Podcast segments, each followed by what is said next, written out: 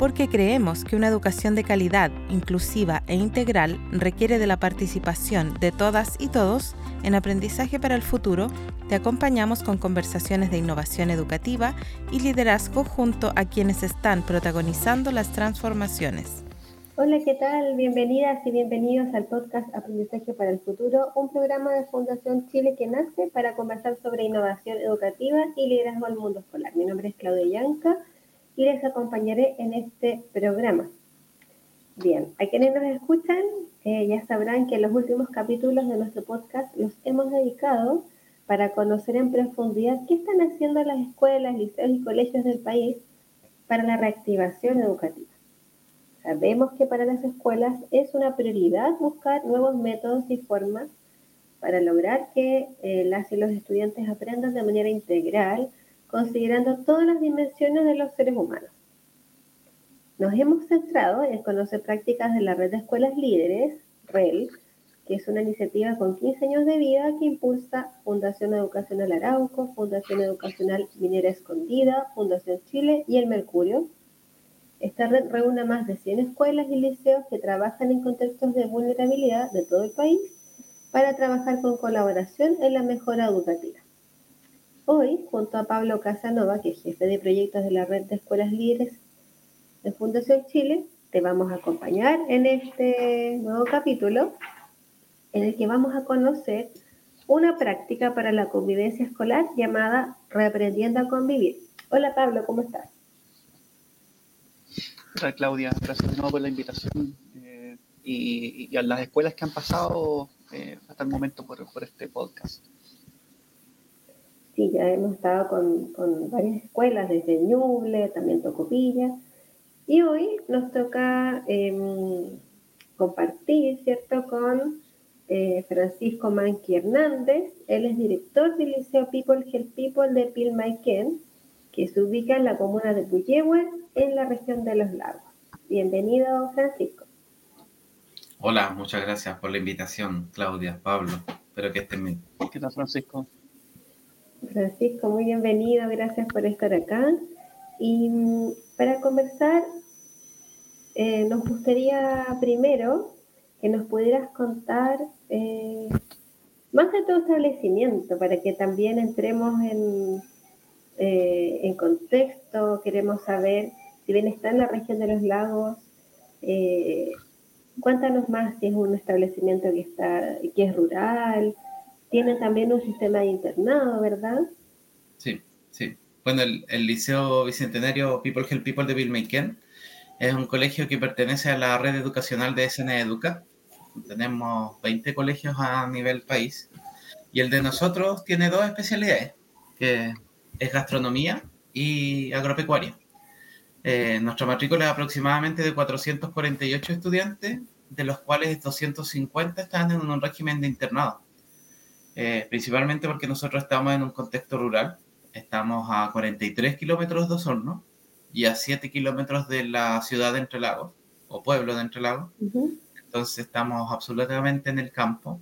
Entonces eso igual le da condiciones diferentes al colegio que eh, nuestros estudiantes aprovechan principalmente por el entorno natural y también le da unas características más familiar, eh, no hay contaminación acústica, así que en realidad el, ambiente es muy diferente a un colegio de ciudad.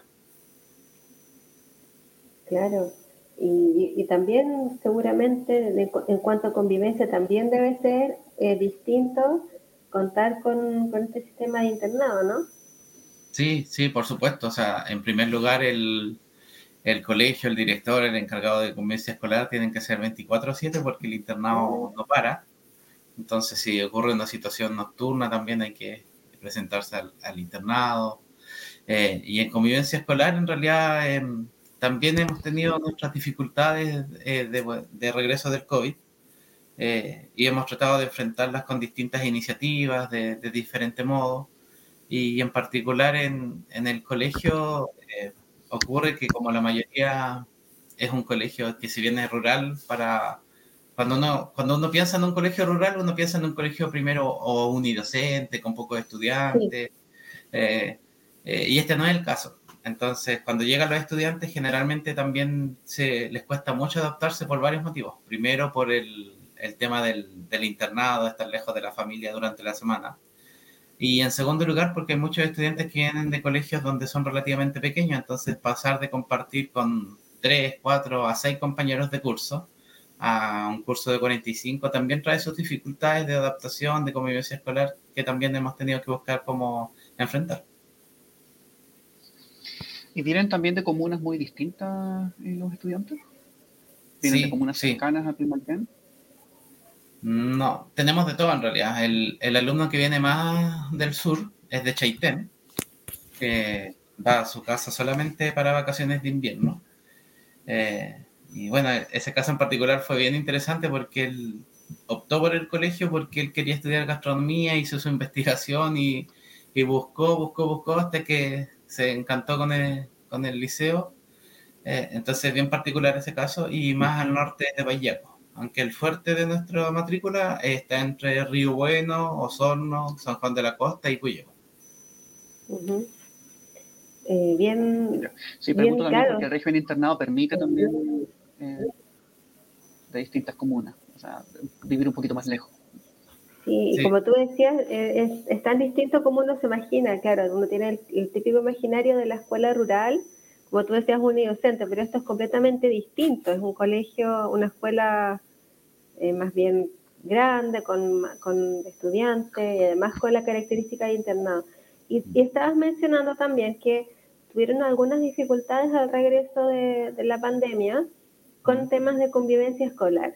Eh, y, a partir de eso ustedes crearon esta práctica, ¿no? Reaprendiendo a convivir.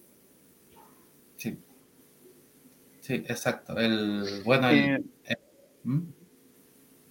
el Pablo. No, no, nada, simplemente, perdón, creo que estoy un poco desfasado de audio. Eh, sí. Solamente dar un contexto que no lo di al principio. Eh, fue súper generosa la escuela, ¿cierto?, para compartirnos un, una práctica Estamos, eh, ¿cierto?, como proceso de la red de escuelas líderes, recopilando entre los miembros de la, de, la red eh, algunas prácticas que han logrado, ¿cierto?, eh, atender de forma exitosa eh, los problemas, ¿cierto?, que surgen para la retención educativa. Entonces, aquí, ¿cierto?, queremos centrarnos en este proyecto puntual, ¿cierto?, que es un proyecto bastante complejo, de muchas... Con muchos elementos ¿cierto? y muchas acciones coordinadas, que es lo que queremos que nos cuente ahora Francisco. Sí. Entonces, Claudia, volvamos con la que tú preguntabas, ¿cierto? Tiene que ver con el origen, ¿cierto? Y el, el de qué se trata este proyecto.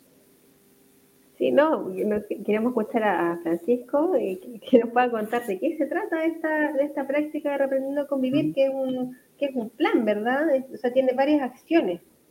Exacto, exacto. Sí, más que una práctica es un plan. Eh, bueno, el año 2022, cuando ya volvimos 100% presencialidad y eh, como todos los colegios del país y yo diría que del mundo, tuvimos muchas dificultades eh, de convivencia escolar, principalmente agresiones eh, físicas, psicológicas, verbales.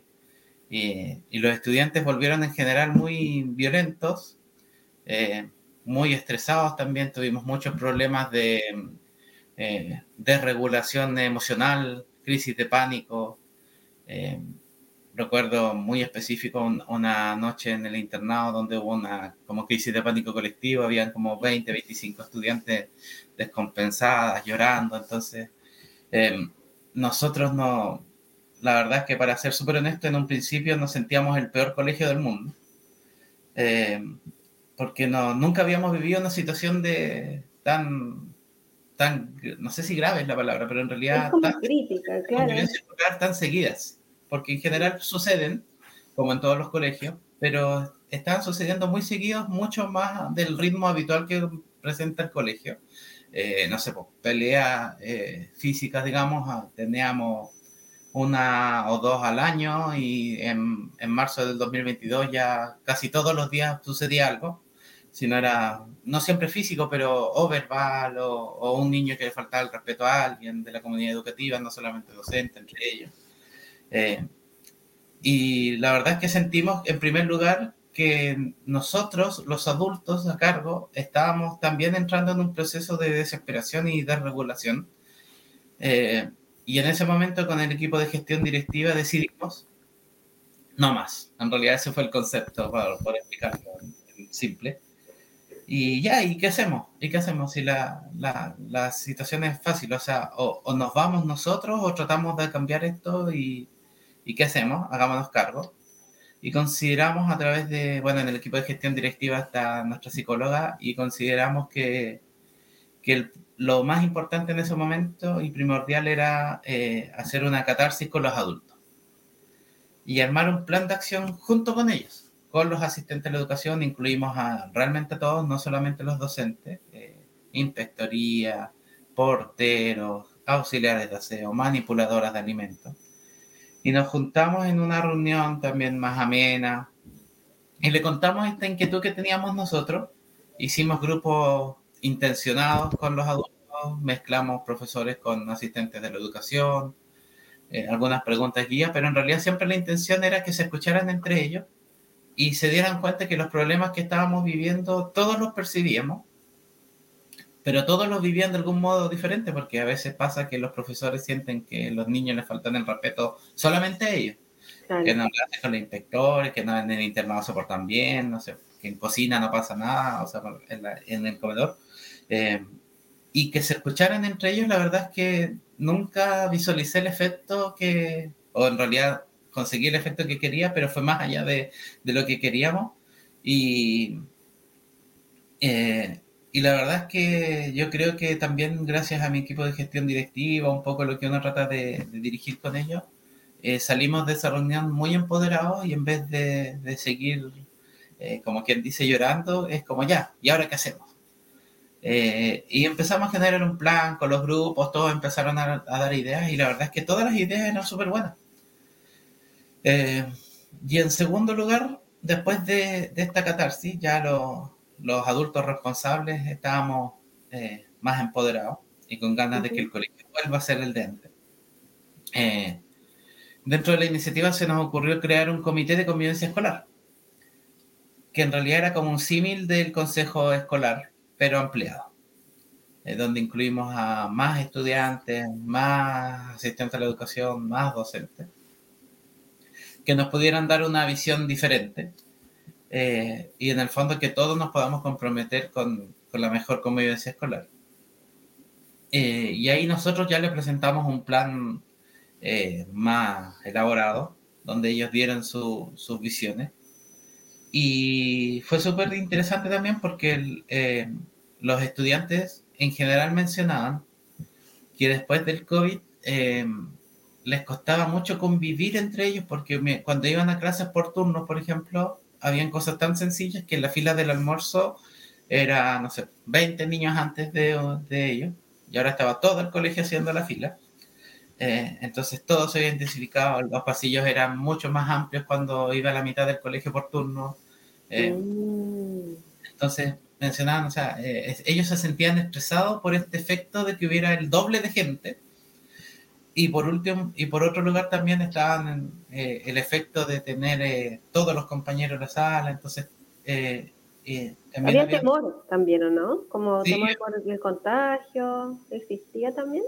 Sí, no tanto en realidad, no tanto en realidad, pero el, el, efecto de, de, socialmente hubiera más gente en el colegio le generaba ahí un, un tema de espacios, de hábitos, de, de que es más frecuente, no sé, porque tú pases a, a chocar con alguien eh, y ese choque no estaban relativamente acostumbrados, entonces antiguamente era normal y hoy día tú pasas a chocar y es como, oye, ¿qué te pasa? Entonces, claro, se percibía como algo violento cuando a lo mejor no lo era, no había una intención de, mm. de molestar.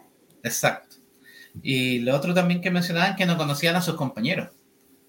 Entonces, porque como iban por grupos, en nuestro caso, nosotros volvimos a clases presenciales en el, dentro de los primeros grupos de, de colegios, digamos, de Chile, pero por grupo, o sea, iban 10 estudiantes del curso, después otros 10, después otros 10, y después ya cuando se empezó a reactivar, iba la mitad del curso y la otra mitad, entonces hubo un momento en que el curso no se conocía, había una mitad que se conocía, pero la otra mitad no se conocía. Entonces, y más en el internado, entonces, donde comparten con 240 compañeros más. Em, y dentro de eso se nos, eh, ellos mismos propusieron de conocerse, buscar instancias donde se conocieron. Eh, y ahí es donde empezamos con varias acciones.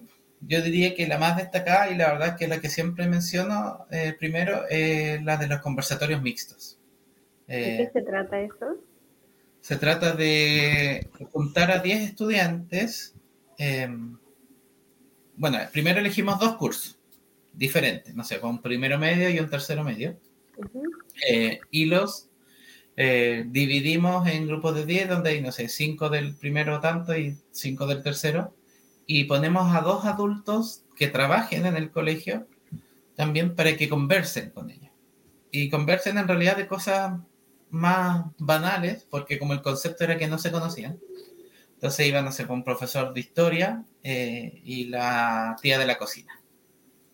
Eh, y también uno da algunas preguntas guiadas, pero en realidad las preguntas no son tan eh, profundas, sino, no sé, dónde vive, si tienes mascota, eh, principalmente en ese sentido de conocerse, porque lo que ellos quieren es conocerse. Es como cuando uno se hace un amigo nuevo, en el fondo, que le pregunta dónde vive, lo que decías tú, pues. ¿qué te gusta hacer? Mm. Entonces, super, eh, fue súper profundo también porque la verdad es que después ya eh, dura una hora y media. Eh, y los últimos 45 minutos se trataba de ya hablar un poco del colegio. ¿Cuál es el colegio que queremos? ¿Cuáles son las problemáticas que se visualizan? y la verdad es que en primera instancia, como nosotros también estábamos tratando, saliendo un poco de esta negación, pensábamos que los chicos iban a decir puras cosas malas. Y no, la verdad es que los estudiantes valoran más su colegio de lo que uno cree. Eh, entonces, no sé, ¿por qué los profesores son súper atentos? ¿Qué las tías de la cocina saludan y en, la básica no las saludaban, las que tenían? No sé. Eh, entonces era súper potente para los adultos que eh, compartían con los estudiantes recibir una retroalimentación principalmente positiva de lo que hacen ellos. Y la verdad es que para los estudiantes también era interesante que lo, escuchara a dos adultos que no son su profesor acompañante o jefe, o que no son el director, ¿no es cierto? Y que son eh, miembros eh, diferentes de la comunidad educativa con los que no suelen compartir tanto. Eh, escucharlos de, de, que ellos también reconocen que los estudiantes del colegio son tranquilos, son educados, y que en realidad sentíamos que esta problemática que teníamos en ese momento eh, era algo momentáneo y queríamos que fuera momentáneo. Y no era que el colegio se había transformado en un colegio malo de un día para otro. Eh, entonces fue súper potente para la, para la comunidad educativa hacer eso. Tanto así que después el segundo semestre lo repetimos, íbamos mezclando de nuevo otros eh, grupos. Y, y la verdad es que eh, el nexo que generaban ese, ese, ese grupo, digamos, pequeño, eh, era diferente y, no sé, pues, y ya se sienten reconocidos con un adulto diferente a su profesor jefe, por ejemplo. Que alguien se sepa el nombre, o, o, a lo mejor se olvida el nombre, pero dice, ah, yo estuve contigo en el conversatorio del año pasado, por ejemplo, ahora que lo veo, eh, para ellos es súper importante porque pasas a ser de un número a una persona en la comunidad educativa se fue muy, mm. muy interesante. De pertenencia también, a pertenecer a un, a un grupo, a vincularse con, con, alguien, ¿no? Sí, exacto. Eh, ¿Y han seguido haciendo claro, no solamente conocerse. Mm. ¿Han seguido haciendo este, estos conversatorios? Sí, sí. Este año lo volvimos a seguirlo con un sello de, de educación emocional porque también hay que reconocer las herramientas que nos entrega el Ministerio de Educación o en este caso la Agencia de la Calidad. Eh, y, el día, el diagnóstico integral de aprendizaje eh, tiene un componente socioemocional, donde se evalúa la gestión del colegio eh, y vimos que los estudiantes tenían mucho, sus respuestas menos favorables tenían que ver con reconocer sus emociones. Entonces este año nos eh, hemos centrado un poco en los conversatorios a hacer un poco lo mismo, de conocernos en primer lugar, y después la segunda etapa a hablar más que de la gestión del colegio, a hablar de, de las emociones. Cómo, se, cómo reconozco yo que estoy enojado, cómo reconozco yo que estoy triste, porque lo que hemos visto en, esto, en esta segunda, bueno, tercera vuelta de conversatorios, porque el año pasado hicimos dos, es que cuando los estudiantes eh, tienen poco, no sé si vocabulario, pero tienen pocas emociones que ellos son capaces de reconocer.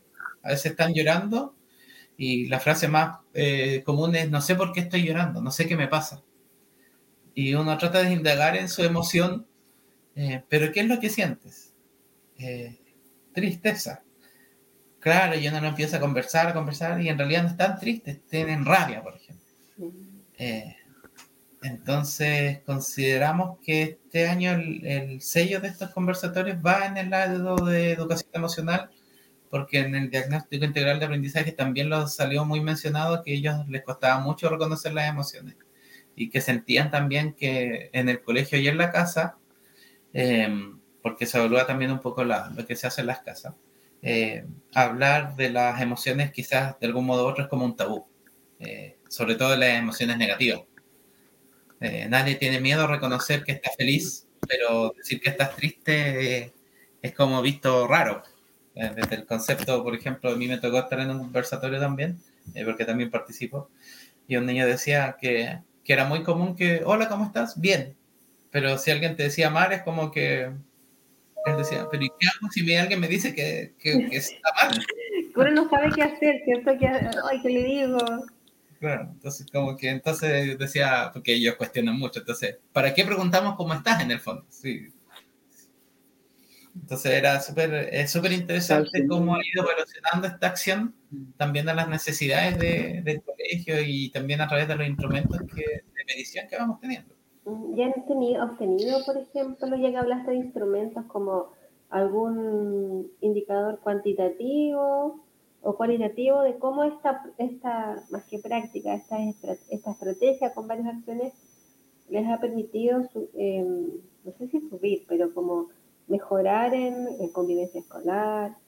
Hmm. Sí, bueno, eh, la verdad es que el, primer indicador, eh, bueno, de profesión yo soy profesor de matemática, entonces siempre trato de tomar decisiones con, eh, con números. Entonces, desde que soy director, el equipo de gestión ha, ha, sufrido un poco en las primeras instancias porque son profesores de lenguaje, el de UTP y el de convivencia escolar. Entonces hicimos un estudio cuantitativo de las sanciones, de las acciones agresivas que ocurrieron durante el año. Y cuando empezamos con este plan, que es más allá de los conversatorios, pero es la que yo siempre destaco, eh, eh, comenzaron a bajar las situaciones de agresión. Y, tenemos esa estadística, el pic del año anterior fue en abril, eh, y ya y en abril también comenzamos con estas acciones, entonces después en mayo bajó, en junio volvió a bajar. Eh, y fue muy interesante también porque después de las vacaciones de invierno volvió a subir. Eh, entonces ya entramos a pensar en algún momento como, ¿qué pasa en las casas que cuando tienen vacaciones o cuando estuvieron en el COVID largamente, vuelven agresivos los niños al colegio? y que es una investigación yo creo que es mucho más profunda, pero ya tenemos claro que cada vez de cada periodo de vacaciones los estudiantes vuelven un poco más desregulados en, normas de convivencia escolar. Eh, lo que también nos permitió este año adelantarnos, eh, adelantarnos y comenzar todo el plan de trabajo en marzo y no en abril, no esperar que vuelva a pasar el PIG en abril. Eh, Así que hemos hecho varios estudios de, en ese sentido y por otro lado tenemos una encuesta de satisfacción de los estudiantes del servicio escolar, le decimos nosotros, que se aplica a final de año, eh, donde también los resultados fueron bastante positivos respecto a la, a la convivencia escolar y obviamente también el diagnóstico integral, que también mide eh, ese aspecto. Sí, quiero señalar que el, el formulario que completaron, ¿cierto?, de, de la escuela, y eh, que da, ¿cierto?, más antecedentes eh, de lo que se puede recopilar conversando. Eh, es muy detallado, tal, tal como comenta Francisco, ¿cierto?, no solamente hay instrumentos en los que ustedes consultaron en la comunidad si es que había mejorado el clima de convivencia, que es efectivo, sino que mm. también lo pueden ver en algunos indicadores más duros, por ejemplo. Mm. Bueno, y desde luego lo que reportan los inspectores. Eh, las conductas impulsivas, el aumento de la, de la eh, autorregulación eh, aumentado. Y quiero volver entonces al, al formulario, porque algo interesante que ustedes mencionan es que desde el principio, desde el diagnóstico, y luego mm. también en, la implementación, consideran a las familias. Entonces, quiero que cuentes un poquito cómo funcionó, ¿cierto?, desde que se constituye este comité, eh, la integración de las familias, qué es lo que pueden recoger de ellos, y Em, y qué trabajo continuo han, mantenido con las familias, porque por aquí también encuentro, ¿cierto? Em, hay un taller que se llama Los desafíos de ser padres y madres. Sí, sí, sí. Bueno, la, la verdad es que también el, se, eh, está muy bien nombrado ese taller, o sea, el desafío de ser padre y madre eh, hoy, que creo que se llama el taller, eh, no es lo mismo que ser ayer con, con nuevas generaciones, con teléfonos inteligentes dando vueltas eh, donde los estudiantes o jóvenes también se sienten más empoderados de, de, sus derechos y también hay que educarlos de repente en que olvidan que tienen deberes. Em, entonces también consideramos a través de, como en el comité habían representantes del centro de padres, eh, ellos solicitaban también eh, ciertos lineamientos para los papás, para las mamás o las cuidadoras, puesto que también ellos decían claro, los profesores se sienten superados, pero muchas veces nosotros como padres también nos sentimos superados con nuestros hijos. Eh, no tenemos las herramientas eh, eh, para enfrentar ciertas situaciones. y ahí empezó este trabajo. en realidad son dos, eran, el desafío principal era cómo acercar la familia al colegio y, hacer entender a los padres y madres o cuidadores que lo que quieren ellos para sus hijos es lo mismo que queremos nosotros y que no vean al colegio como, como un enemigo, que también se sintió en algún momento eh, donde, bueno, yo creo que la sociedad también hoy día no se, se ve que hay peleas en los colegios, ah, que no, ¿qué pasa en ese colegio? Que el colegio no hace nada, pero en realidad lo que quiere la sociedad es lo mismo que quieren los colegios, que es mejor, una mejor sociedad, mejores ciudadanos, y lo mismo con los padres. Eh, entonces tuvimos que hacer este plan como para cambiar el switch de los padres, que ellos nos vean a nosotros como un aliado eh, y no vean todo el rato como, como que voy a reclamar porque mi hijo le, lo molestaron, voy a reclamar porque le pusieron mala nota, voy a reclamar porque esto, esto, esto. Eh, y ahí se nos ocurrió este plan de acción de que en todas las reuniones hiciéramos un taller de padres, que antiguamente hacíamos talleres de padres, pero eran como más una invitación.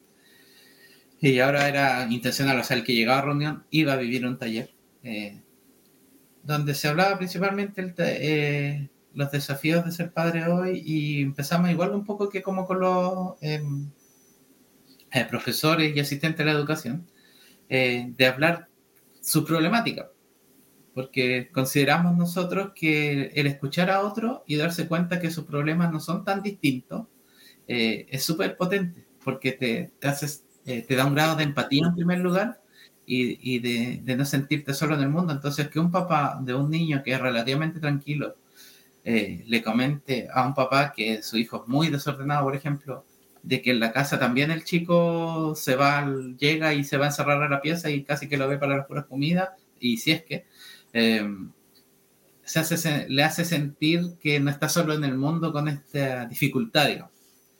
Eh, y después, ¿no es cierto?, en otros talleres empezamos a hablar de los estilos de crianza, de los, padres eh, democráticos, eh, los, padres contradictorios, etcétera, etcétera. Para que también ellos empiecen a entender los diferentes tipos de crianza que se pueden, que existen, y también se identifiquen con una y a ver si pueden mejorar. Así que en base a eso fue súper interesante también y este año estamos con más acciones para atraer a, a la familia, que se puedan sentir más incluidos. Eh, nosotros celebramos muchos días también dentro de ese plan, celebramos no solamente los clásicos, no sería del libro, eh, los estudiantes a veces dicen que nosotros celebramos todo, eh, porque todo, casi todas las semanas se celebra algo, por, por, ejemplo, la semana pasada el Día de la Leche, esta semana el Día del Medio Ambiente, el Día contra la homofobia, el día del autismo, etcétera, etcétera. Eh, y invitamos a las familias ahora que vayan a presenciar esto, estas acciones. También estamos, eh, los invitamos, a, como tenemos gastronomía, le hicimos una clase de cocina para apoderados. ¡Ay, qué rico! donde los mismos estudiantes le enseñaban a sus papás. Entonces, e, eso yo creo que también ha ido cambiando un poco la visión de los papás, donde nos sintamos, eh, porque en el fondo va más allá de este taller, eh, es el que conversemos y nos conozcamos nuevamente y también nos sintamos como aliados y no como, como que vamos en bandos distintos que a veces pasa en los colegios.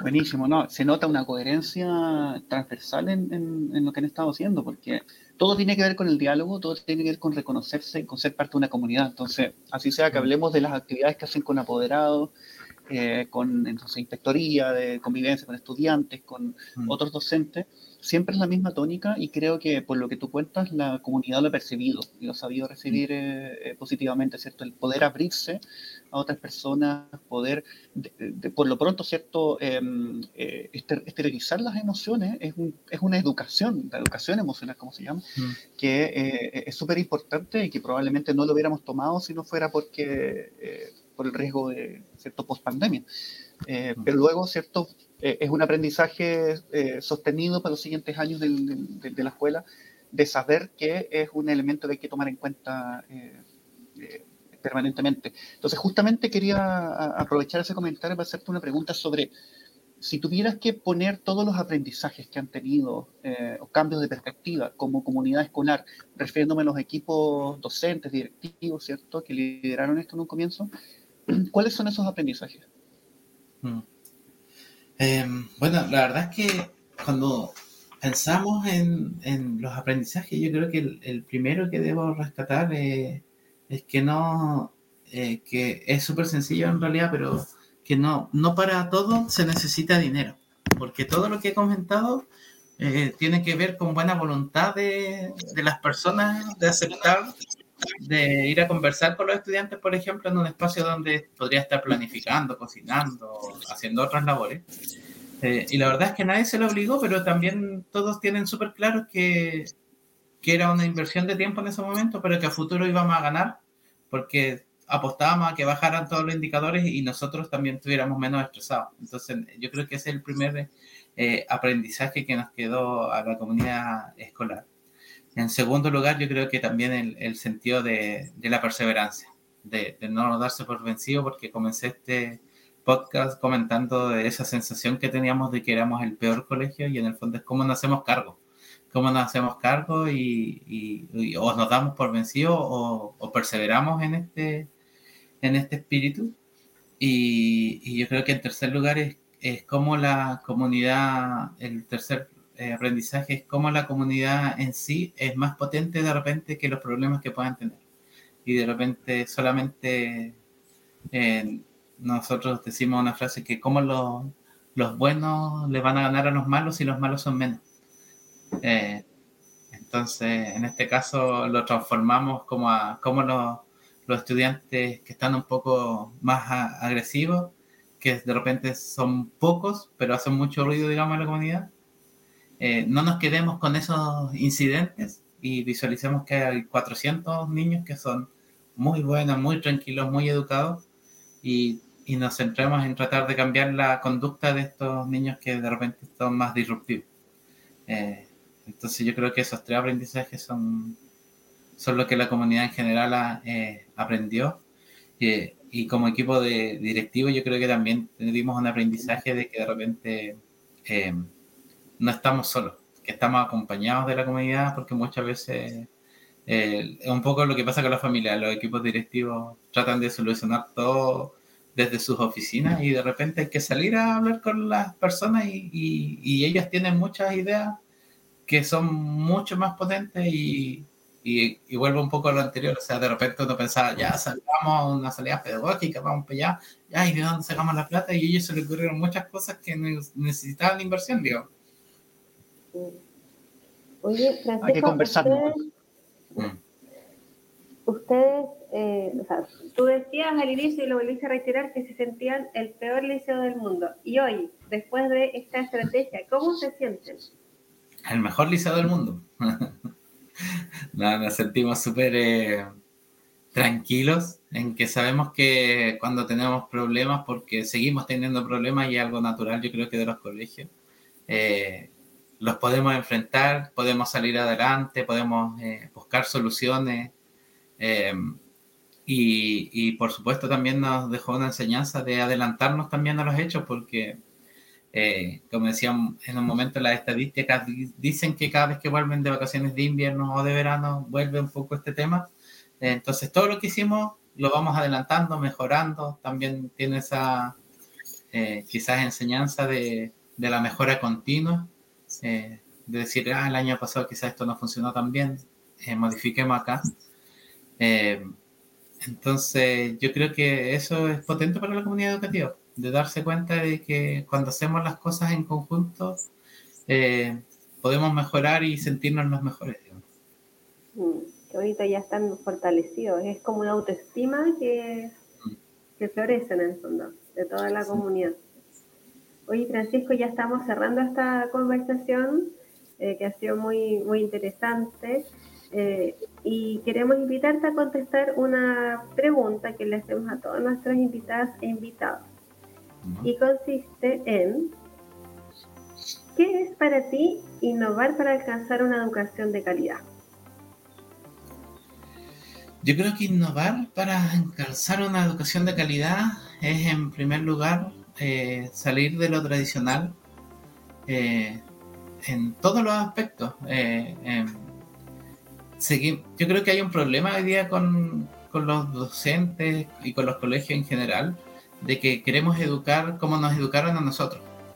Y eso ya, ya, no funciona, o sea, los, estudiantes ya no se quedan quietos la hora 30 que dura una clase, eh, los estudiantes hoy día se sienten muy empoderados, eh, rebaten lo que uno dice antiguamente cuando uno estudiaba, el profesor te miraba feo y uno ya se queda quieto al tiro y hoy día no pasa eso.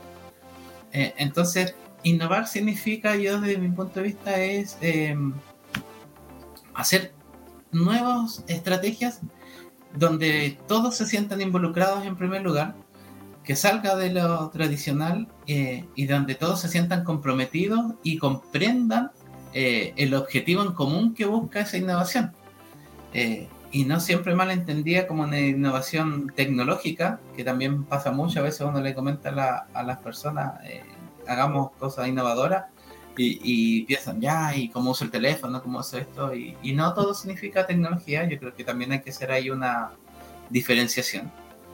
Pero me quedo con, con lo principal que tiene que ver con cómo damos soluciones eh, oportunas, eh, adecuadas al contexto eh, y que sean diferentes a las anteriores, porque si hacemos lo mismo vamos a tener los mismos resultados. Y algo clave que tú dijiste, involucrar, involucrar a toda la comunidad, ¿verdad? Mm, sí. Gracias Francisco por, por esta por esta respuesta que nos va a ayudar a, seguir construyendo una visión conjunta con todos nuestros invitados al final, al final de, año. Vamos a hacer un compilado de todas las respuestas que hemos tenido, ya súper, súper eh, creativas las respuestas, pero todas tienden como, como un poco lo mismo, ¿no? a que innovar no es solo tecnología, que tiene que ver con resolver eh, problemáticas que eh, adecuadas al, contexto. Y bien, antes de finalizar este podcast, queremos invitarlos, invitarlas a, a seguir conociendo más de la red de escuelas líderes. Y Pablo, Pablo nos va a contar más sobre la, convocatoria que ya está vigente. Sí, en primer lugar, eh, contarles que eh, esta experiencia de la que está hablando en este momento Francisco está en el sitio de la red de escuelas líderes, ¿cierto? Escuelaslíderes.cl, van a encontrar una sección de reactivación donde encuentran esta experiencia y otras también de las escuelas que son hoy día parte de la red. Y lo segundo, ¿cierto? Es avisarles que ya tenemos eh, arriba, ¿cierto? Eh, eh, las bases de una convocatoria para integrar nuevos miembros a la red de escuelas líderes. Desde que empezó la pandemia tuvimos que suspender estas convocatorias porque tuvimos que priorizar ciertos procesos al interior de las escuelas miembros, pero hoy día ya estamos em, con una nueva campaña activa, así que invitamos a todas las escuelas que estén escuchando, que escuchen este podcast habitualmente, a que puedan mirarla, ¿cierto? Meterse al sitio. Em, y por qué no incorporarse a la red. Tenemos cosas súper interesantes programadas para este y el próximo año. Así que em, eh, súper, súper invitados. Estamos hablando permanentemente de innovación las bases lo que piden son proyectos que muy relacionados con lo que hemos hablado sobre innovación ahora, ¿cierto? Que son innovaciones con altos niveles de participación, ¿cierto? Eh, coherentes con eh, los objetivos del establecimiento, con el contexto, eh, muy analíticas del contexto, ¿cierto?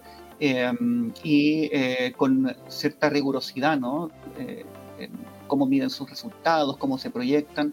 Que es muy parecido ¿cierto? a lo que hemos estado conversando con Francisco. Así que súper, súper invitados todos a participar eh, para incorporarse. Gracias Pablo. Y sí, y también mencionar que esta convocatoria está patrocinada por el Ministerio de Educación. Em, así que también tenemos el apoyo ahí del Ministerio para eh, esta convocatoria. Y tal como dice Pablo, están todos invitadísimos a, ingresar al, al, sitio de la red de escuelas libres que es www eh, Pablo, ayúdame porque no me acuerdo. Escuelaslíderes.cl. Escuelaslíderes.cl.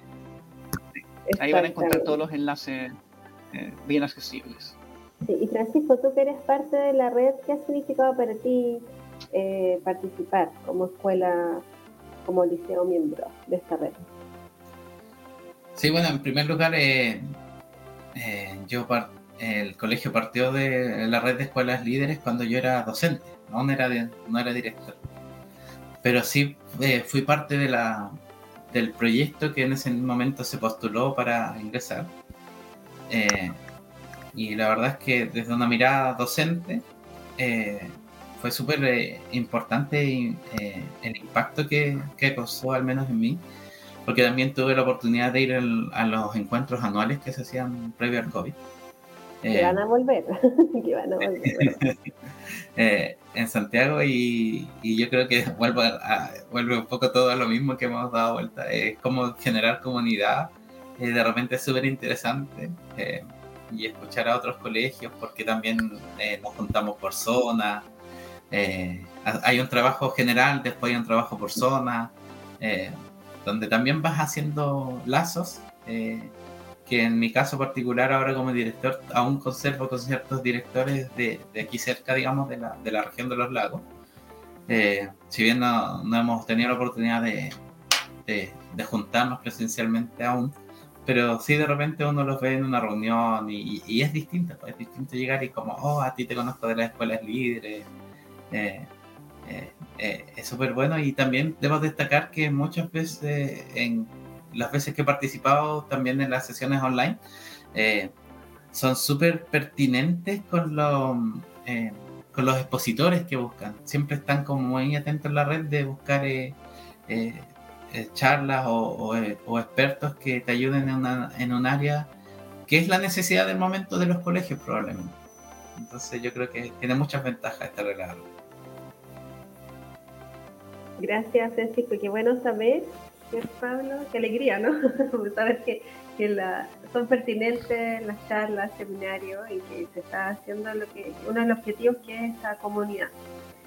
Bien, ya, ya hemos llegado al final de nuestro programa. Muchas gracias, Pablo, Francisco. Te reiteramos nuestro agradecimiento por estar acá y compartir esta estrategia que esperamos que sea una inspiración también para otros establecimientos que puedan estar viviendo la, la misma problemática que ustedes vivieron y que de repente no saben qué hacer o, piensan que lo mismo que ustedes, que se sientan mal, que, piensan que son los únicos y, no es así.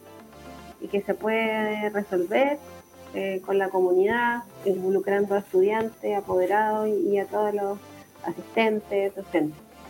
Em, así que bien, eh, ya llegamos al final y vamos a invitarlos a compartir ideas, propuestas de temas para nuestro podcast escribiéndonos al correo aprendizajefuturo.fsh.cl y esperamos que nos puedan escuchar en una próxima conversación para la transformación educativa. Que tengan una buena jornada. Gracias, Francisco. Gracias, Francisco. Gracias a ustedes. hablando. Chao, que esté muy bien. Esto fue Aprendizaje para el Futuro, una conversación necesaria para la innovación educativa. Escucha este y otros capítulos en Spotify, Google Podcast y www.educarchile.cl.